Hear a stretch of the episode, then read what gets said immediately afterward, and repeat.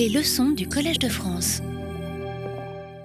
Je vais donc reprendre quelques points avant la leçon d'aujourd'hui de ce que j'avais euh, présenté la dernière fois, parce que c'est quand même très important de comprendre euh, ce qui s'est joué dans ce 19e siècle haïtien. La perspective que j'avais donc choisie pour ce 19e siècle, c'était surtout de faire commencer le 19e dès les années 1767, donc un peu avant la date euh, classique. Quand on fait les périodisations classiques, on les commence au 1er janvier, mais là, c'était bien de le faire commencer avant, ce qui me permettait de, de situer dans la perspective de ce qu'on appelle des paroles non reconnues et qu'aujourd'hui les études en sciences sociales, en histoire, en sociologie, on commence à reconnaître. Et c'était d'abord celle de euh, Toussaint Louverture, ensuite les écrits de Dessalines, parce que ce sont deux personnages de l'histoire. On dit souvent que ce sont des personnes qui ne maîtrisaient pas le français, donc comment avaient-ils pu transmettre des textes? Et je faisais remarquer la dernière fois, comme ils ont vu leur vis-à-vis -vis français c'est-à-dire les émissaires envoyés par Napoléon, utiliser des secrétaires, ils ont eux aussi utilisé des secrétaires pour faire passer leurs idées. Parce qu'ils avaient l'extrême conscience que ce qu'ils étaient en train de réaliser était un saut historique inédit, non seulement pour l'histoire de la région, mais pour l'histoire du monde. Et c'est ainsi que l'ensemble de, leurs textes, ils ont systématiquement voulu donner une publicité à ces textes, aussi bien dans des journaux en France. À partir de 1803, il y a eu de la censure, mais avant, les textes paraissaient assez régulièrement dans un certain nombre de revues et de périodiques. Ils l'ont fait aussi systématiquement aux États-Unis et ils l'ont fait aussi systématiquement en Europe. Et très rapidement, vous savez que euh, dans la revue Minerva en Allemagne, on a reproduit un certain nombre de textes de Dessalines. Et Suzanne Bock-Morris, puisque les Américains sont assez loin dans ce qu'on appelle les études postcoloniales, les subaltern studies, justement, qui s'intéressent au savoir non reconnu jusque-là, dans un texte qu'elle appelle Hegel et Haïti, elle montre les liens possibles et presque évidents entre euh, cet texte paru dans Minerva de Dessalines et la conceptualisation et la rédaction de la dialectique du maître de l'esclave de Hegel. Et donc ça, c'était quand même très important de le souligner. Le deuxième type de texte dont j'ai parlé, c'était les textes euh, libertins, puisqu'on en, a retrouvé dans les archives. Il y a beaucoup de choses qui sommeillent dans les archives, mais que les gens ne vont pas chercher et qui relate les rapports intimes entre colons et femmes de couleur affranchies. Ce qui est intéressant, c'est que là encore, ce sont des paroles de gens dits subalternes. Euh, c'est que ces, rapports, ces textes-là nous montrent que ces rapports intimes suivaient une certaine logique qui n'était pas encore celle de la logique qui va sévir au XIXe siècle, où on va véritablement codifier l'intime parce qu'on va systématiser ce qu'on appelle l'emprise de l'Empire sur euh, l'Afrique, l'Asie. Haïti est déjà hors empire en quelque sorte à cette date-là. Donc ces premiers textes montrent une possibilité de rapport qu'il y avait entre colons et esclaves, femmes de couleur affranchies surtout, avant le XIXe siècle. Et cette codification serrée et très stricte, c'est euh, quelqu'un comme Lord Stoller, dans La chair de l'Empire, qui, je pense, est allé le plus loin dans les analyses de cette codification euh, et comment le corps de la femme, précisément, va servir comme modèle même de l'altérité, puisque euh, la conquête était d'abord une affaire d'homme. Donc c'est sur le corps de la femme que va se bâtir l'altérité. Troisième type de texte, euh, dont j'ai parlé la dernière fois, ce sont des textes écrits en créole et qui chantent l'amour entre esclaves. On a Eva et Evaïm, et puis euh, le texte que presque tous les Haïtiens scolarisés connaissent, Lisette quittait la plaine. Donc ce sont des textes écrits en créole, mais qu'on retrouve aussi dans, euh, les archives en France. malheureusement, il n'existe pas, malgré ces rapports historiques entre Haïti et la France, il n'a jamais existé un cercle d'études haïtiennes en France, alors qu'aux États-Unis, il, a existé à UCLA, il existe aujourd'hui à une université extrêmement dynamique, un laboratoire d'études haïtiennes à Duke University. Et ces gens viennent en France, évidemment, puisque les archives sont là, ils les utilisent et en font euh, des recherches très poussées sur les questions postcoloniales ou décoloniales. Mais j'aimerais quand même souligner que ce qu'on appelle les études subalternes, quelqu'un comme Foucault, puisqu'il est toujours, c'est quand même un esprit extrêmement, je crois, une intelligence aiguë, Foucault, il avait déjà parlé en 1976 dans un cours, euh, il évoquait ceci. C'est dans ce couplage entre les savoirs ensevelis de l'érudition et les savoirs disqualifiés par la hiérarchie des connaissances et des sciences que s'est joué effectivement ce qui a donné à la critique des discours de ces 15 dernières années sa force essentielle. Donc il avait déjà indiqué la direction dans laquelle on pouvait aller pour renouveler la connaissance et le champ des connaissances possibles. Qu'est-ce qui se passe maintenant? C'est toute la première partie de ce 19e. Avec l'indépendance, on rentre dans, euh, je pourrais dire, une institutionnalisation de la littérature qui est beaucoup plus classique, qui correspond beaucoup plus à la doxa que les gens peuvent retrouver dans les livres. Et en même temps, il fallait construire une parole pour accompagner la constitution d'un État-nation. En ce sens, Haïti n'est pas différent de l'Allemagne qui se construit, de tous les pays qui vont se constituer en État-nation il faut toujours une parole euh, d'intellectuel capable de négocier l'existence et la légitimité de cet État.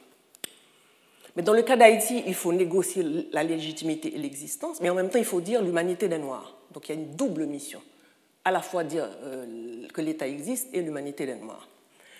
Donc cette parole s'est fortement exprimée en français sous forme d'exaltation poétique, et c'est ce qu'on a appelé l'école patriotique. Dans tous les manuels d'histoire de la littérature haïtienne, on connaît cette première partie, l'école patriotique. Voilà. Qui n'a pas euh, les textes les plus réussis, donc en général, les élèves n'aiment pas trop étudier cette partie de la littérature. Alors, déjà, si on le situe dans la perspective du rêve d'habiter, les intellectuels et écrivains haïtiens, dans leur grande majorité, ont joué ce rôle euh, éclamé haut et fort un rêve d'habiter dans un 19e siècle très hostile à Haïti dans le monde entier. Il ne faut pas oublier que le barbare moderne se construit à partir des caricatures qui, se distillent durant tout le 19e siècle sur, euh, à partir d'Haïti. Donc le barbare moderne se construit à partir de ça. Pardon. Dans un deuxième temps, les écrivains vont tenter de tourner le regard vers leur île plutôt que vers l'extérieur. C'est la deuxième partie, on parle de l'école romantique haïtienne. Et on va avoir un, début d'expression poétique originale et la, et la, rédaction de romans aussi qui donne à lire la société haïtienne. Il y aura un autre courant qui est extrêmement important à mon avis, c'est le courant de ceux qui feront le choix d'une entière liberté d'inspiration, qui dès le 19e siècle commencent à dire moi j'ai envie de mettre le sujet de mon roman en Europe de l'Est. À l'époque il n'existait pas encore l'Europe de l'Est, mais de mes heures de l'homme décide de faire son roman sur une ville de l'Europe. dit personne ne peut m'en empêcher. Et ensuite, euh, quelqu'un comme Edzer Villers décide de regarder sa faille intime comme Coyolan Ardouin. Je, le note parce que souvent dans, euh, les livres de, littérature haïtienne, on, présente cela comme euh, une défaillance, c'est-à-dire que comment se fait-il qu'on n'exalte pas l'identité haïtienne, la nation haïtienne? Je pense qu'au contraire, ces gens nous ont sauver du vertige toujours très dangereux du nationalisme en littérature. Donc finalement, je crois que c'est une bonne chose qu'ils aient existé.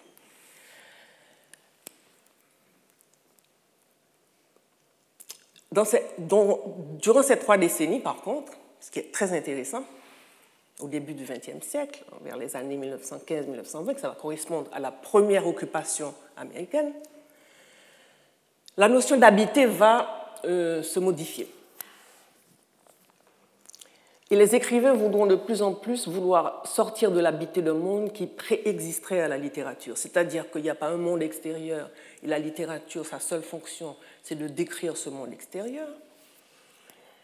Mais ils vont aller de plus en plus jusqu'à vouloir d'abord que habiter la littérature, un peu comme Heidegger le souligne dans sa fameuse phrase devenue tout à fait universelle, la poésie, c'est l'être de l'habitation. Donc on n'habite pas l'extérieur, on habite la littérature, on habite le mot, le verbe. Le verbe lui-même est une réalité avec laquelle on doit se colter, travailler quand on est un écrivain. Saint-Aude, Magloire Saint-Aude ou Davertige en demeurent les représentants les plus extrêmes. Certains, attirés par les grands courants de pensée de l'heure, essaieront de concilier leur esthétique à une exigence éthique, politique, comme Jacques Roumain, comme Jacques-Stéphane Alexis. D'autres vont essayer, avec le roman paysan, de faire ce qu'on appelle en Haïti le roman paysan, c'est le roman qui, puisqu'il y a la découverte de l'autre, euh, ce qu'on appelle le pays en dehors que j'ai présenté lors de la leçon et de la dernière, euh, le premier cours, ce qu'on appelle le pays en dehors, c'est-à-dire le monde rural, ce monde qui a donné dos à la culture de la plantation. Parce que si on ne comprend pas cette faille fondamentale, on rate la compréhension d'Haïti. Haïti se constitue après l'indépendance en deux, je pourrais dire, sous-branches culturelles, si on peut parler comme ça, pour aller très vite.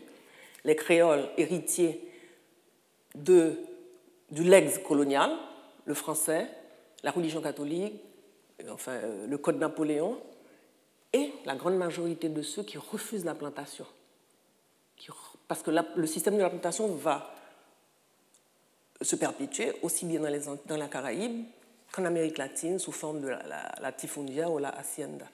La grande majorité donne dos à ce système. C'est comme si, dans un monde neuf, ils essayaient de reconstruire un monde traditionnel, une société traditionnelle dans un monde neuf. Donc c'est la petite euh, propriété paysanne, euh, euh, le, sens du sacré avec le vaudou, une langue nouvelle, le créole, un mode d'occupation de l'espace autour de la coupe, etc. etc.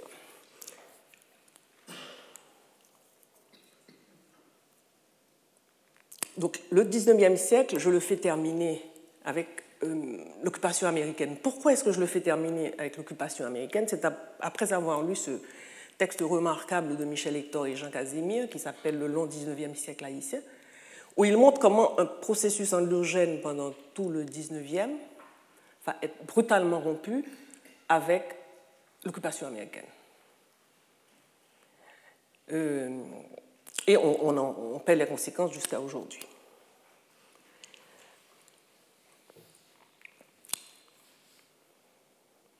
Les premiers changements en profondeur en littérature auront lieu dans un premier moment entre l'année 20 et l'année 40, et dans un deuxième temps, entre 1940 et l'arrivée de François Duvalier au pouvoir, soit le début des années 60.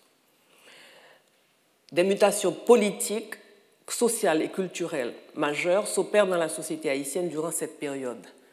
La fonction de la littérature ainsi que le statut des écrivains vont être modifiés.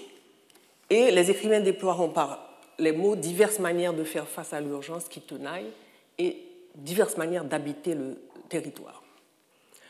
On peut avancer quatre axes de réflexion pour cette période euh, entre 1915 et 1960.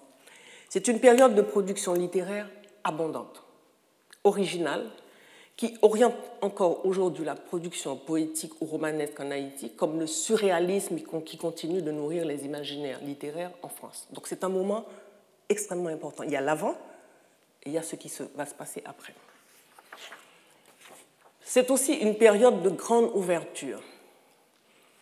Et les écrivains intègrent des influences esthétiques d'Amérique latine. Cela, on ne le dit pas assez. L'influence de l'Amérique latine a été très forte dans la, dans ce mouvement avec la revue indigène, les États-Unis, la France et l'Afrique. Le deuxième moment, entre les années 40 et 50, Haïti est un point focal de la Caraïbe, c'est-à-dire c'est un point central. Il y a la Seconde Guerre mondiale, un certain nombre d'écrivains euh, s'en vont, euh, quittent l'Europe, et il y a comme une escale, une escale pardon, obligée en Amérique, et souvent euh, il y a une escale en Haïti. Donc beaucoup de gens sont passés par Haïti à ce moment-là. C'est aussi un point focal, donc des latino-américains viennent en Haïti, euh, des caribéens viennent en Haïti, comme Nicolas Guillen ou Aimé Césaire, des Français passent par Haïti, comme André Breton, et Haïti va inspirer Léo Carpentier pour Le royaume de ce monde ainsi que son essai sur le réalisme magique. Césaire va trouver l'inspiration pour son essai sur Toussaint l'ouverture ainsi que la tragédie du roi Christophe, etc. etc. Mais c'est une période sur laquelle nous reviendrons. La culture populaire, extrêmement important, quatrième facteur, on la découvre. Vraiment, pour la première fois, on commence à la découvrir. Alors, on, ce sont les créoles, puisque ce sont eux qui dominent la scène politique euh, et qui ont les rênes du pouvoir. Donc, on commence à découvrir cette culture populaire on la découvre et elle-même, elle sort de l'ombre. Ce n'est pas une dynamique seulement dans un sens. Je crois qu'il y a une dynamique dans les deux sens.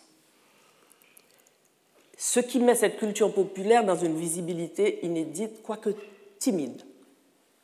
Et je pense qu'elle n'est jamais sortie de cette visibilité depuis lors. Et ce à quoi nous assistons aujourd'hui dans le renouvellement de l'inspiration aussi bien en littérature qu'en peinture qu'en musique, elle commence là, avec cette sortie de l'ombre de la culture populaire. Quels sont les facteurs internes? L'occupation américaine oblige à repenser l'urgence d'habiter. Comment, après avoir fait quelque chose de l'ordre de l'impensable, 1804, on en soit à ce stade en 1915 Alors on se rend compte que l'urgence, eh bien, ça ne va pas nous quitter. Quand on est un pays du Sud, Haïti, premier pays de ce Sud fabriqué par la modernité, on ne sort pas des rapports Nord-Sud aussi facilement. Voilà. Autre facteur intéressant, c'est que ceux qui vont animer la revue indigène, ce sont les fils de la bourgeoisie mulâtre, partis étudier en France ou ailleurs en Europe, et qui reviennent en Haïti. Et trois écrivains, roumains, Boire et Marcelin, et roumains, je peux dire quatre, parmi eux vont s'inscrire différemment dans l'île à leur retour. C'est intéressant parce que ce n'est pas seulement en Haïti qu'on observe ce phénomène, il faut partir à l'extérieur pour découvrir le pays auquel on appartient et c'est au retour qu'on se dit mais finalement voilà le pays auquel il a fallu la distance pour réaliser le type d'appartenance qu'on peut avoir par rapport à un pays. Dans un, dans un numéro de conjonction consacré, il y a eu deux numéros de conjonction consacrés à l'indigénisme. Roger Gaillard décrit euh, ces jeunes et les présente ainsi. Profitant de la double hausse du café et du bois de Campèche, des familles entières de gros négociants partirent pour l'Europe. Paris, Londres, Lausanne. Et avec elles, des adolescents impatients de vivre enfin la vie fastueuse de là-bas, et pour quelques-uns déjà grands liseurs d'en partager l'existence l'excitante vie culturelle. Parmi ces jeunes privilégiés, citons Jacques Roumain, Philippe Toby Marcelin, Karl Boire, Émile Roumer. Autre élément important, sur la scène littéraire et politique, l'arrivée de nouvelles couches urbaines noires d'origine plus modeste sur la scène littéraire et sur la scène politique. Et parmi eux, la grande figure qui va marquer la pensée haïtienne jusqu'à aujourd'hui, Jean Mars avec la vocation de l'élite et ainsi par la langue. Donc il faut comprendre l'ensemble de ces courants qui se mettent en place au début de ce XXe siècle. Il y a d'autres facteurs externes. L'influence de la littérature française en Haïti demeure très forte. Ensuite, ces jeunes bourgeois, quand ils reviennent, ils ont dans leur bagage les courants en vogue en Europe. Ils ont une vague idée de ces courants qui commençaient à émerger en Europe, comme l'esthétique nègre, et surtout les premiers débats qui vont déboucher sur le surréalisme. Euh, particulièrement un débat qui était en vogue à l'époque, c'est l'esprit nouveau d'Apollinaire. Et ils ont entendu aussi parler des nouvelles orientations des recherches anthropologiques qui vont permettre aux sciences sociales de sortir de l'évolutionnisme du 19e siècle et de déboucher sur quelque chose qui, va vraiment complètement réorienter euh, les recherches anthropologiques. Mais celui qui fera véritablement la synthèse lumineuse dans ses essais de l'ensemble de ces influences, qui les a vraiment analysées et digérées, c'est Jean Price-Mars, avec Ainsi par la langue. Mais il ne faut pas non plus minimiser l'influence des courants littéraires de l'Amérique latine. Dans l'ensemble des ouvrages sur euh, cette époque, on n'en parle pas beaucoup. Or, ce, mouvement indigène va être en phase avec tout ce qui se passe dans les pays latino-américains à ce moment-là. Il ne faut pas oublier le mouvement du Harlem Renaissance, qui commence aussi à ce moment-là. Euh, quelqu'un comme Price Mars va rencontrer Booker T. Washington et quelqu'un comme euh, Jacques Roumain euh, va faire connaissance plus tard avec Langston News. Dernier point intéressant pour bien comprendre ce qui se passe, c'est que déjà à cette époque, il y a une sorte de conscience d'une nécessité d'un repositionnement géographique d'Haïti dans sa région naturelle. Et on le verra dans les textes comment déjà ça s'exprime à cette époque et comment nous sommes en train de, vivre ce phénomène aujourd'hui. La première période, on pourrait dire entre 1920 et 1930, c'est la fondation de la revue indigène. Elle est fondée donc par ces jeunes écrivains d'origine bourgeoise, fraîchement revenus dans l'île, et quelques amis de conditions modestes, appartenant pour certains à ces couches urbaines récemment scolarisées, récemment urbanisées. Quand on lit les cinq numéros de la revue, parus entre 1927 et 1928, on constate que cette production intellectuelle et littéraire a trop vite été qualifiée dans sa totalité d'indigéniste, c'est-à-dire authentiquement national avec une inspiration puisée au terroir, alors que les écrivains sont en réalité, d'une part, dans une quête indéniable d'esthétique, tout court, et d'autre part, qu'il n'y a pas vraiment une synthèse théorique de cette recherche.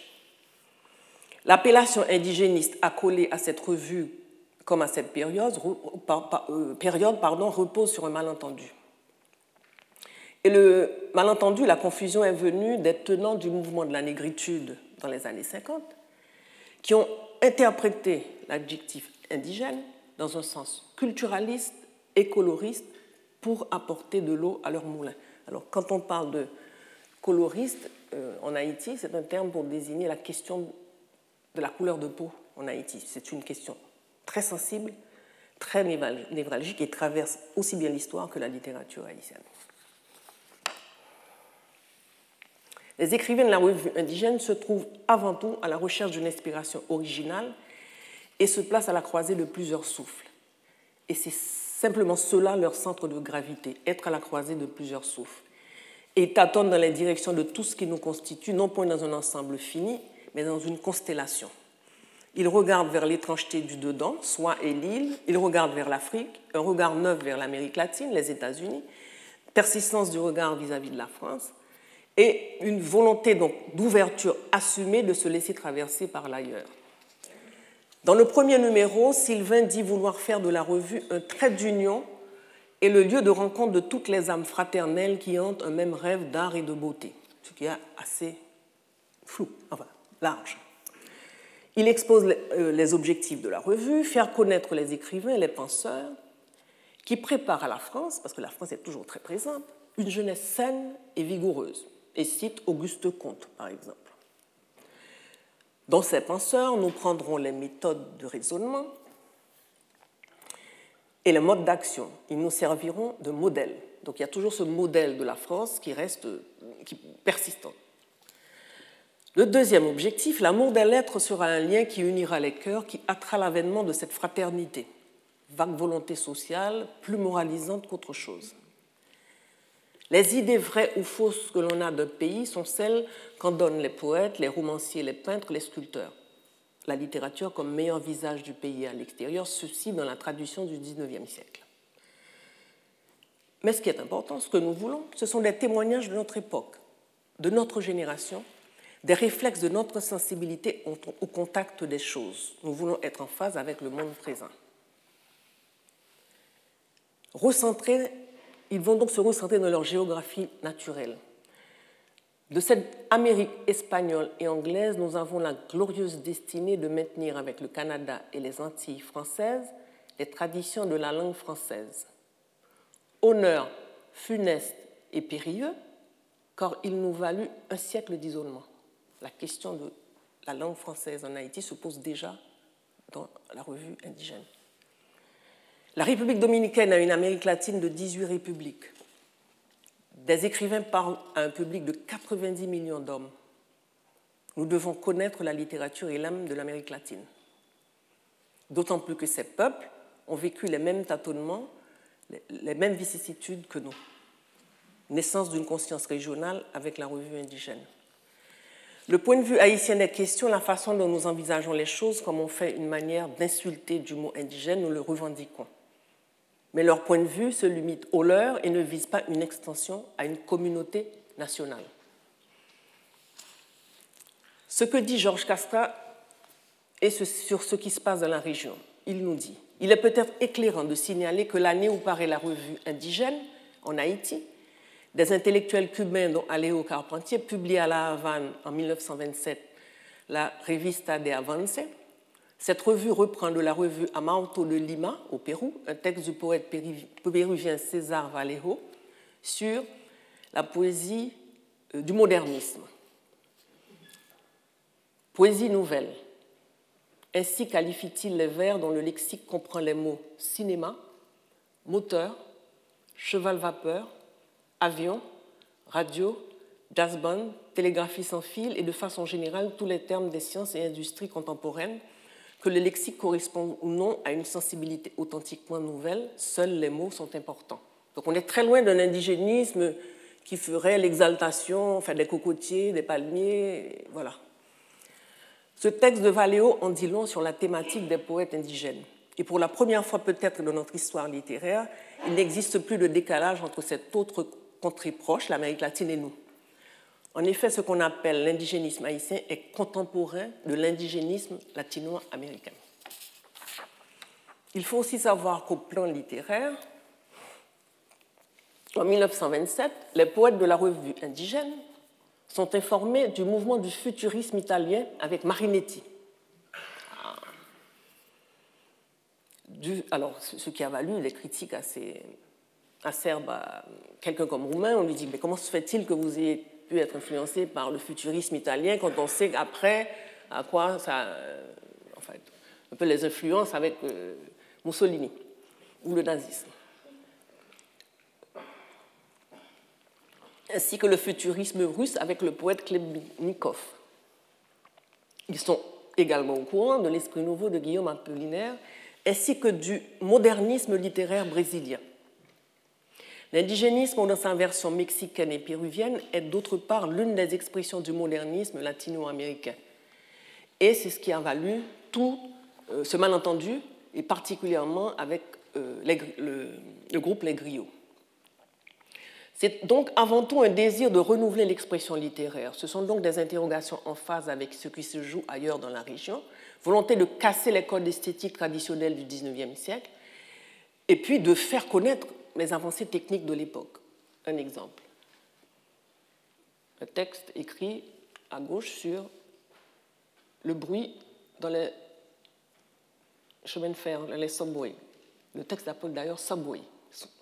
Cloche, bruit de ferraille, graissement, la gueule noire d'un tunnel. Men, girls and children, projetés brusquement, arrêt. Ça n'a absolument rien d'indigéniste. Enfin, d'indigéniste dans le sens qu'on va parler euh, des rivières ou bien euh, d'un manguier ou bien d'une femme euh, haïtienne. Les textes de la revue indigène utilisent les ressources du sens de Louis et miment le rythme dissonant du jazz avec ses longues coulées ou ses halètements, ses percussions sourdes, ses mouvements brefs syncopés, ses bégaiements par le seul jeu de la syntaxe. Par exemple, Jacques Roumain décrit ici, sur un terrain de sport, quatre jeunes qui participent à une course de front. Quatre, ramassés comme des fauves. Quatre hommes, les énergies bandées telles des cordes, se sentent fluidiques, se heurtent fortes d'embrocation, nerveusement se froissent. Angoisse, angoisse, de l'attente, invocation, starter. Un autre texte très intéressant de Philippe Toby Marcelin, Croix d'émission. Alors pour ceux qui connaissent les routes en Haïti, on n'allait rien trouver d'étonnant. Route blanche et chaude et pierreuse, et qui monte et qui descend, bordé de bailles à ondes, branlant, brimballant, break-ballant, break-ballant un autobus poussif et les volumineuses mamelles de cette commère qui broute un biscuit. Philippe Toby Marcelin.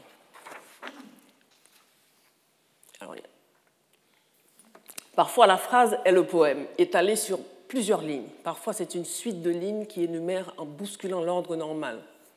Alors ce, texte succulent de Caroubois. Cette Vierge, ma maîtresse m'a lâché, sans façon, depuis le jour, hélas maudit soit-il, où le révérend père Manise fit un indécent serment sur la vertu. Hélas, ainsi soit-il.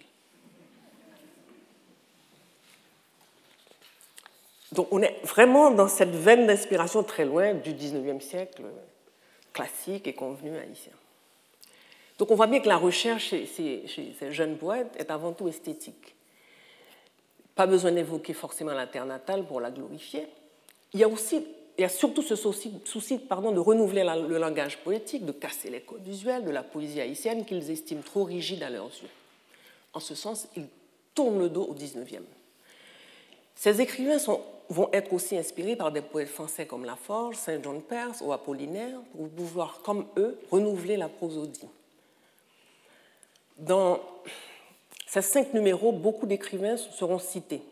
Valérie Larbeau, Walt Whitman, Pierre Reverdy, Saint John Perse, Isidore Ducasse, Ruben Dario, Rainer Maria Rilke, pour ne citer que cela.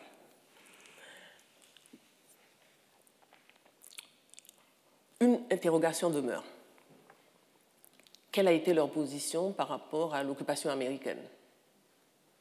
Dans la revue, on ne trouve aucune, dénonciation de l'occupation américaine. Donc il y a une interrogation par rapport à cette question. Or, depuis 1881, les Américains se livrent à des démonstrations militaires dans toute la zone. Finalement, de 1912 à 1934, ils occupent successivement le Nicaragua, la République dominicaine et Haïti.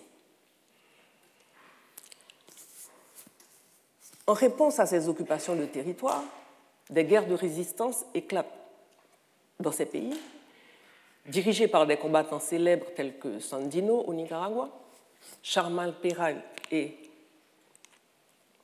Benoît Batraville en Haïti, les Gavilleros en République dominicaine. En Haïti, sur le plan économique, une classe de négociants étrangers commence à évincer de l'import-export une oligarchie nationale. Donc il y a un changement de pouvoir sur, économique, sur les rênes de l'économie, d'une bourgeoisie nationale à des négociants étrangers de l'import-export. Et dans l'administration, elle va reléguer les représentants de cette classe à des fonctions qui les déclassent précisément. C'est précisément dans une autre revue qu'ils expriment des positions politiques. En réalité, la lutte politique ne se déroule pas comme on a voulu le faire croire dans la revue indigène, mais dans un autre journal qui s'appelle Le Petit Impartial, journal de la masse, fondé le 5 décembre 1927. C'est dans ce journal qu'effectivement Jacques Roumain va publier ses virulents articles nationalistes, à savoir les titres Le drapeau haïtien n'est pas une loque, le 25 février 1928, ou Comment on traite les nègres aux États-Unis. Et plus tard, dans le magazine Le Temps du 25 février 1930, Jacques Roumain lancera un vibrant appel à la jeunesse. Donc, la revue indigène, il faut la replacer dans son contexte. Ce n'est pas, comme disent le, le, journal Les Griots, par exemple, une violente réaction contre la trop servile imitation blanche, ce qui ne veut rien dire, parce qu'il n'y a pas une littérature noire, une littérature blanche, une littérature jaune. Il a, euh, n'y a pas de violente réaction. Ce sont des jeunes qui veulent renouveler euh, la prosodie et renouveler euh, l'expression poétique, mais de notre côté, il n'y a aucune violente réaction non plus contre l'occupation américaine. Les réactions politiques vont se jouer ailleurs, dans d'autres journaux. Qui est intéressant aussi, c'est que ces jeunes bourgeois découvrent l'autre pays à leur retour. Jacques Roumain sous forme d'étonnement. Il lui a fallu partir pour découvrir à son retour appartenir à une terre spéciale qu'on appelle Haïti. Dans un texte où il parle de lui à la troisième personne, il dit son éblouissement de revoir son pays. Une joie profonde le possédait. Dans la foule anonyme qui se poussait sur le pont, en se bousculant, alors il arrive par bateau bien sûr, visiteur, portefeuille, il se reconnaissait enfin. Maintenant, il était parmi ses frères et son peuple. Il aurait voulu s'agenouiller et baiser cette terre. Ses parents l'accablaient de questions. Il aurait voulu se séparer d'eux, marcher seul, dans une extase solennelle et étreindre cette marchande de mangue qui passait, portant ses fruits comme une reine en couronne, prendre dans ses bras cet enfant déguenillé qui tendait la main à un touriste américain, le presser sur son cœur, frère, petit frère. Si avec Roumain, on a ce retour sous forme d'étonnement et d'émotion, avec quelqu'un comme Karl Bois, ce sera un anarchiste libertaire. Et son poème Vous est par contre très violent.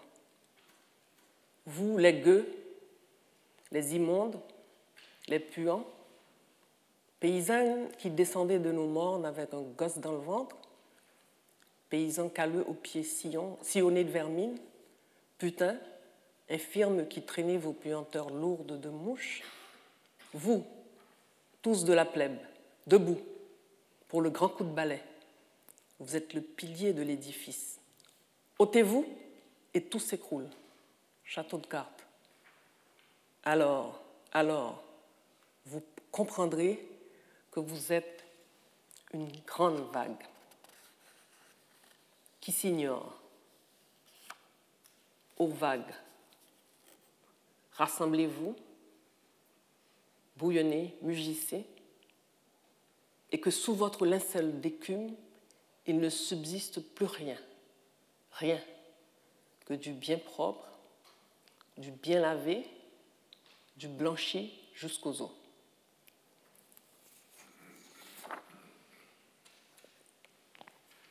Alors évidemment, ce texte de Karl Bois va vraiment faire couler beaucoup d'encre trouvera sa violence euh, exagérée, mais Karl Bohr va continuer dans cette même veine toute euh, sa production poétique et ce sera vraiment marginal à, sa façon. Alors, ce qui est intéressant dans cette partie de cette première partie avec euh, la revue indigène, c'est qu'on sent quand même euh, une lacune, il y a un vide, il y a un manque, il y a quelque chose qui manque. C'est peut-être une théorie qui viendrait saisir tout ce, cette jeunesse qui bouillonne, qui est à la recherche d'une direction. Et c'est l'arrivée de Price Mars qui précisément va changer la donne, va remettre les choses en perspective, avec cette espèce de pensée très calme, très érudite, qui fouille beaucoup et en même temps très sereine de Price Mars, qui va changer la donne et réorienter euh, la recherche, la réflexion et influencer énormément la création littéraire à partir de ses productions.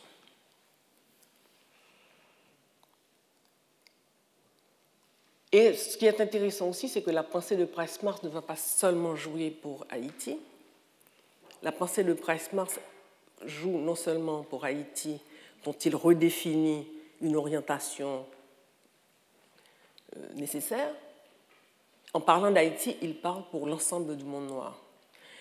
Et, sa pensée, il va se nourrir de l'ensemble des avancées anthropologiques de l'époque, en même temps de sa, son expérience dans ses divers voyages en Europe, ses rencontres, et voilà ce qu'il publie d'ailleurs en 1919.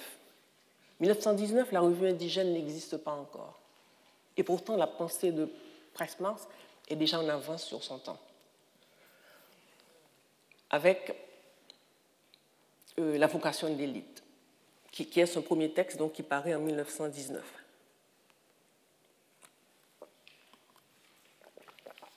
Même quand, euh, par exemple, la vocation de l'élite réactive un nationalisme du XIXe siècle tourné vers l'extérieur, son auteur semble influencé par des idées sociales novatrices et à la faveur de l'occupation américaine va tenter d'étendre sa réflexion à toute la société haïtienne dont il convient de tenir compte.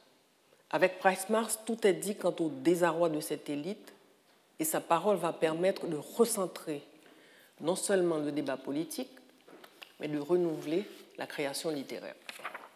Alors on va s'attarder sur un extrait de la vocation de l'élite. L'une des choses qui m'ont le plus vivement impressionné au retour de ma mission en France, il y a deux ans, c'est le désarroi dans lequel j'ai trouvé l'élite de ce pays depuis l'intervention américaine. Il est le premier à le dire aussi directement, calmement, posément, pose son diagnostic, il va indiquer des pistes d'analyse et des pistes de solution.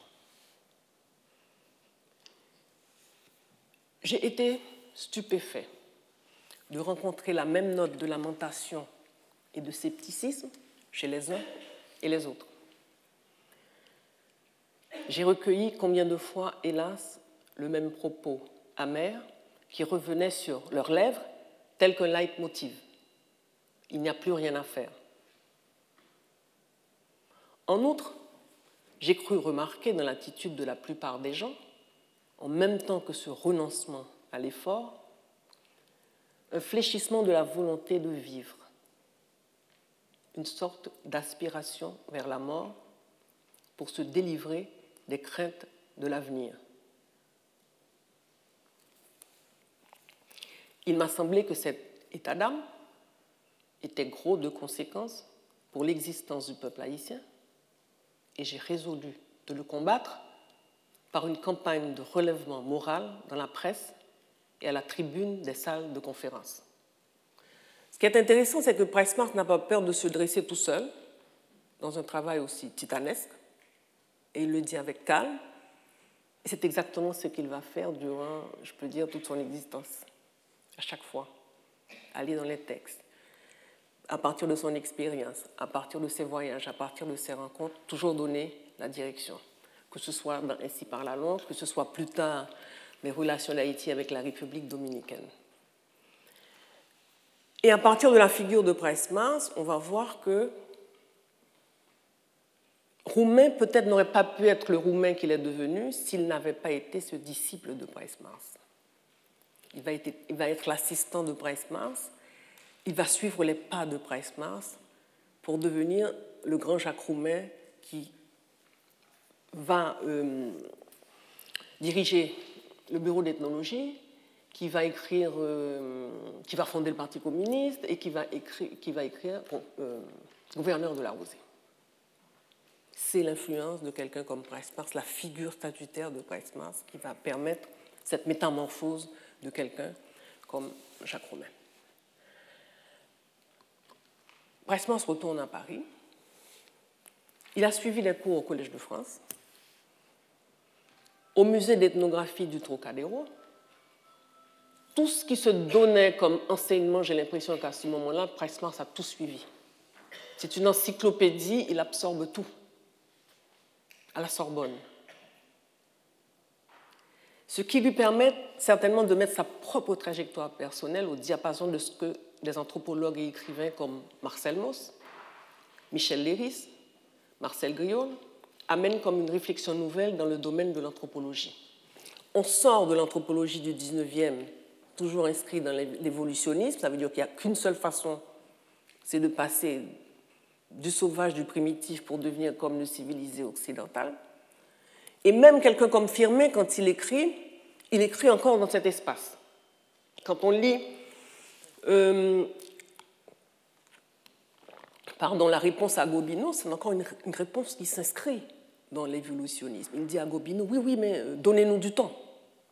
On pourra devenir comme vous, donnez-nous du temps. Donc il s'inscrit dans l'évolutionnisme. La dernière fois, dans le cours du 19e siècle, je montrais comment même des gens comme Louis-Joseph Janvier, Hannibal Price, on parle de créole. Ah mais non, mais tout le monde comprend le français en Haïti. Waouh Non, c'est pas vrai. Il y, a, même un déni pour pouvoir justement pouvoir s'inscrire dans cet évolutionnisme du 19e siècle. Le vaudou, mais ça n'existe pas. Ce sont des petites pratiques euh, voilà, qu'on voit de temps en temps. Alors que le vaudou, c'est le cœur même de la civilisation haïtienne. Donc il y avait une sorte de déni même de soi-même pour pouvoir s'inscrire. Mais à l'époque, c'était déjà révolutionnaire que quelqu'un comme euh, Anténor Firmin réponde à Gobineau. C'était déjà une forme d'impertinence de pouvoir répondre à Gobineau. Mais il faut montrer les limites dans lesquelles s'inscrivait cette réponse. Celui qui va entamer la rupture, c'est Jean Price Mars.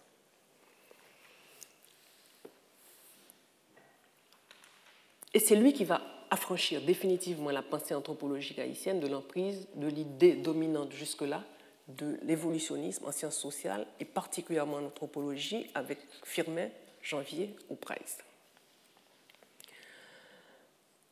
Il a assisté à l'influence de l'esthétique nègre sur la création artistique avec Picasso. Il est là au moment où toutes ces choses-là se passent. Modigliani, Vlaminck. En 1920 paraît L'art nègre et l'art océanien de Henri Clouzot et Level. Et en 1927 paraît l'album L'art nègre de Georges Hardy. Pressman, c'est là. Il absorbe. Il essaie de comprendre. En 1921, René Maran obtient le prix Goncourt pour Batoila véritable roman nègre. La même année, un recueil de contes africains, l'anthologie nègre de Blaise Sandras, est publié. Pressman, c'est présent. Dans certains textes, il en parle. En 1928, paraît la traduction française du roman Bonjo de Claude Mackay, un roman américain. En 1925, Joséphine Becker et Sidney Béchette se produisent avec succès dans la revue Nègre au théâtre des Champs-Élysées. Et surtout, il commence à fréquenter l'ensemble de ces intellectuels noirs, écrivains, qui revendiquent les valeurs culturelles de l'Afrique et de leurs descendants, avec en 1931-1932 la Revue du Monde Noir et les premiers salons qui se tiennent avec Paulette Nardal et euh, d'ailleurs un médecin haïtien, Léo Sajous, qui lui aussi l'aide à réunir tout ce monde autour d'eux. Mais le grand texte de référence de Jean Price-Mars, c'est Ainsi par la l'oncle.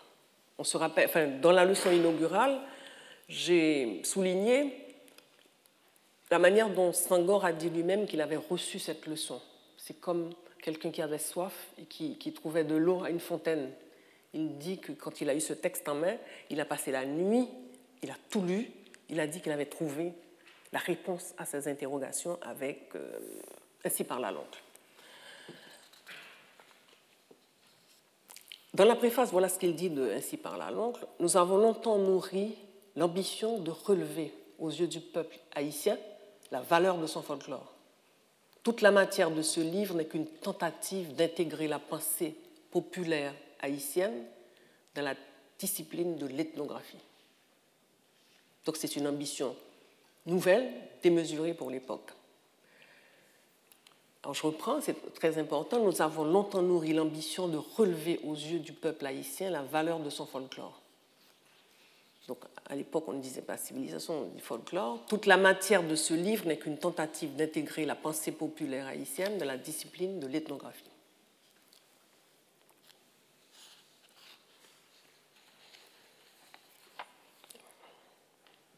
Alors voilà la figure de Jean Price Mars. C'est une tête que j'aime beaucoup parce qu'on a l'impression que la sérénité du personnage correspond à la profondeur et à la sérénité de ses écrits. Mais c'est une tête qu'on revoit beaucoup dans l'iconographie euh, des penseurs et écrivains haïtiens, la société haïtienne. Par un paradoxe déconcertant, ce peuple qui a eu sinon la plus belle du moins la plus attachante, la plus émouvante histoire du monde, celle de la transplantation d'une race humaine sur un sol étranger, dans les pires conditions biologiques, ce peuple éprouve une gêne à peine dissimulée, voire quelque honte, à entendre parler de son passé lointain. Alors, quand il dit peuple, il s'adresse à la partie créole qui ne veut pas reconnaître. Parce que ça, ce n'est pas un texte qu'il adresse euh, aux paysans, puisqu'ils ne vont pas lire le texte. C'est que ceux qui ont été pendant quatre siècles les artisans de la servitude noire, parce qu'ils avaient à leur service la force et la science, ont magnifié l'aventure en comptant que les nègres étaient des rebuts d'humanité, sans histoire, sans morale, sans religion, auxquels il fallait infuser n'importe comment de nouvelles valeurs morales, une nouvelle investiture humaine. Et lorsqu'à la faveur des crises de transmutation que suscita la Révolution française, la communauté d'esclaves de Saint-Domingue s'insurgea en réclamant des titres que personne jusque-là ne songeait à lui reconnaître, le succès de sa revendication fut pour elle tout à la fois un embarras et une surprise. Embarras inavoué d'ailleurs, du choix d'une discipline sociale, surprise d'adaptation de troupeau hétérogène à la vie stable du travail libre. Évidemment, le parti le plus simple pour les révolutionnaires en mal de cohésion sociale était de copier le seul modèle qui souffrait à leur intelligence, donc tant bien que mal, ils insérèrent le nouveau groupement dans le cadre disloqué de la société blanche dispersée. Et ce fut ainsi que la communauté nègre d'Haïti revêtit la défroque de la civilisation occidentale au lendemain de 1804. Dès lors, avec une constance qu'aucun échec, aucun sarcasme, aucune perturbation n'a pu fléchir, elle s'évertua à réaliser ce qu'elle crut être son destin supérieur, en modelant sa pensée et ses sentiments, à se rapprocher de son ancienne métropole, à lui ressembler, à s'identifier à elle. Tâche absurde et grandiose, tâche difficile s'il en fut jamais. Mais c'est bien cette curieuse démarche que la métaphysique de M. de Gauthier appelle un bovarisme collectif. C'est un terme que tous les Haïtiens connaissent pour désigner l'aliénation. Nous, on appelle ça le bovarisme collectif, c'est-à-dire la faculté que s'attribue une société de se concevoir autre qu'elle n'est. ce terme est intéressant et surtout l'argumentation de, de Pressmars est intéressante, euh, mais j'apporterai une nuance. Quand, par exemple, dans les caricatures du 19e siècle, il y en a quelques-unes, malheureusement, je ne suis pas très douée j'aurais voulu les montrer. Par exemple, une caricature d'un ambassadeur envoyé en je ne sais plus quel pays, aux États-Unis, ou une caricature de Soulou. Euh, à l'époque, quelles étaient les formes de gouvernement qui existaient en Europe? C'était des royautés, des empires. Il n'y a pas encore de république. Donc le fait pour les Haïtiens d'avoir un, empire, une royauté, c'était forcément des actes de barbares ou de sauvages qui voulaient imiter les Blancs. Non. Haïti a eu des républiques presque au même moment que la France. Donc là encore, il faut faire attention. C'est pas parce que on a une forme de gouvernement qui ressemble une royauté, une forme de gouvernement qui ressemble à un empire, qu'on est forcément dans la caricature. Donc là encore, je pense que les avancées, avec un, sociologue ou un philosophe comme Baba qui dit très bien, au contraire, toutes ces possibilités montrent qu'on n'est plus dans une, une, sorte de représentation épistémologique du noir qui serait transhistorique, transnationale, il n'y a qu'une seule façon de le représenter. Ben non, il s'adapte à tout. Il peut faire de la musique classique, il peut monter à cheval, il peut jouer du violon, il peut vouloir faire une république, il peut vouloir faire une royauté. Comme on dit en anglais, why not? Donc, c'est vrai qu'il y a le bouvarisme collectif, mais en même temps, il faut l'inscrire dans ce qui s'est passé au XIXe siècle, ce que Haïti a fait au XIXe siècle, ce que Haïti a fait que, que même aujourd'hui, des républiques sont incapables de faire. Quand Haïti, au XIXe siècle, intègre des populations qui n'ont pas la même couleur de peau, qui n'ont pas la même langue, qui n'ont pas la même culture, mais qui se sont solidarisés avec l'armée indigène. Je veux parler des Polonais et de quelques soldats allemands qui ont déserté l'armée napoléonienne pour se solidariser avec l'armée indigène. Le jour de l'indépendance, on les a considérés comme des Haïtiens. Sans leur demander quelle langue vous parlez, quelle est la couleur de votre peau, on ne peut pas vous... Non. Donc, c'est-à-dire, Haïti a pu, en 19e siècle, s'extraire du jeu des essences et le faire. Alors qu'aujourd'hui, en Europe, on a du mal à le faire. En Amérique, aujourd'hui, on a du mal à le faire. Donc, non, on a apporté des choses. On avance sur l'humanité en, train de se faire. Et de ce point de vue-là, on devrait peut-être prendre des leçons sur ce qu'a fait Haïti en 1804. Les descendants des, des Polonais sont encore là. Les descendants des Allemands sont encore là, dans deux ou trois poches de l'île. Personne ne leur a jamais demandé qu'est-ce que vous faites là? Ils ont intégré la culture haïtienne. L'autre élément intéressant, parce que là, ce qui, est euh, euh, important avec quelqu'un comme euh, Mars, c'est qu'il va directement sur les lieux où le travail de déshumanisation est porté. Le créole. Déjà au début du XXe siècle, voilà ce qu'il dit du créole. Le créole est-il un langage dont on puisse tirer une littérature originale par laquelle se consacrera le génie de notre race? Le créole doit-il devenir un jour la langue haïtienne, comme il y a une langue française, italienne ou russe? Peut-on faire dès à présent telles applications pédagogiques comme on se sert dans la solution d'un problème de tels termes connus pour arriver à la découverte des autres termes en puissance? Il pose la question et il donne la réponse après, oui. Donc il a fallu attendre un siècle et demi pour voir se réaliser cette interrogation qu'il mettait de manière très sereine, parce qu'il a un style, il est tellement sûr de ce qu'il avance qu'il n'a pas besoin d'effets. Il est clair. Oui, le créole pourrait le faire. Le vaudou. Nous sera-t-il permis de faire remarquer que ces trois éléments, la danse, l'extase et le sacrifice, ont formé ou forment les parties les plus constantes des rites religieux et qu'on les rencontre liés ou séparés dans les religions les plus élevées? Faut-il rappeler que dans l'Antiquité gréco-romaine, la danse avait très souvent un caractère sacré? Les nabis, les nazirs d'Israël, n'avaient-ils point recours à la musique pour provoquer la possession de l'esprit, afin que l'Éternel parlât par leur bouche? Chez les Hébreux, fête et danse s'exprimant par le mot shag, la Bible ne nous a-t-elle pas appris que David dansa et sauta devant l'arche de l'Éternel, venu d'Obed Edom, et que la cérémonie s'acheva en offrande d'holocauste et sacrifice de prospérité.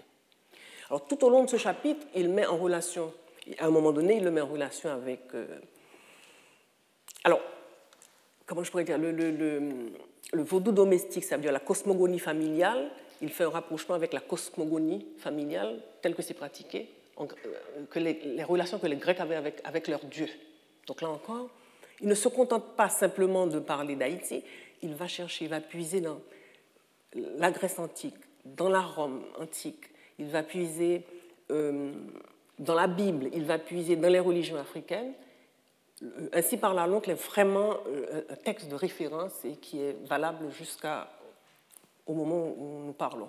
Donc, vous voyez en quoi la stature d'un personnage comme Jean Price Mars va dominer toute l'époque et va dominer jusqu'aux années 60 parce qu'il va donner toute l'orientation à la, réflexion autour de, la littérature, autour de la musique, autour de la danse, autour de la religion et même la politique.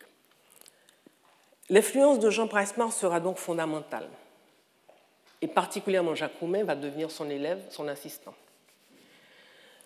Jacques Roumain va écrire à la suite justement de, de ses lectures et de l'influence de Price-Mars, on va voir que c'est un autre Jacques Roumain qui commence à écrire, La montagne ensorcelée, qui est un premier roman de la veine que l'on va appeler dans la littérature haïtienne le roman paysan. Mais on devra revenir sur ça parce que bon.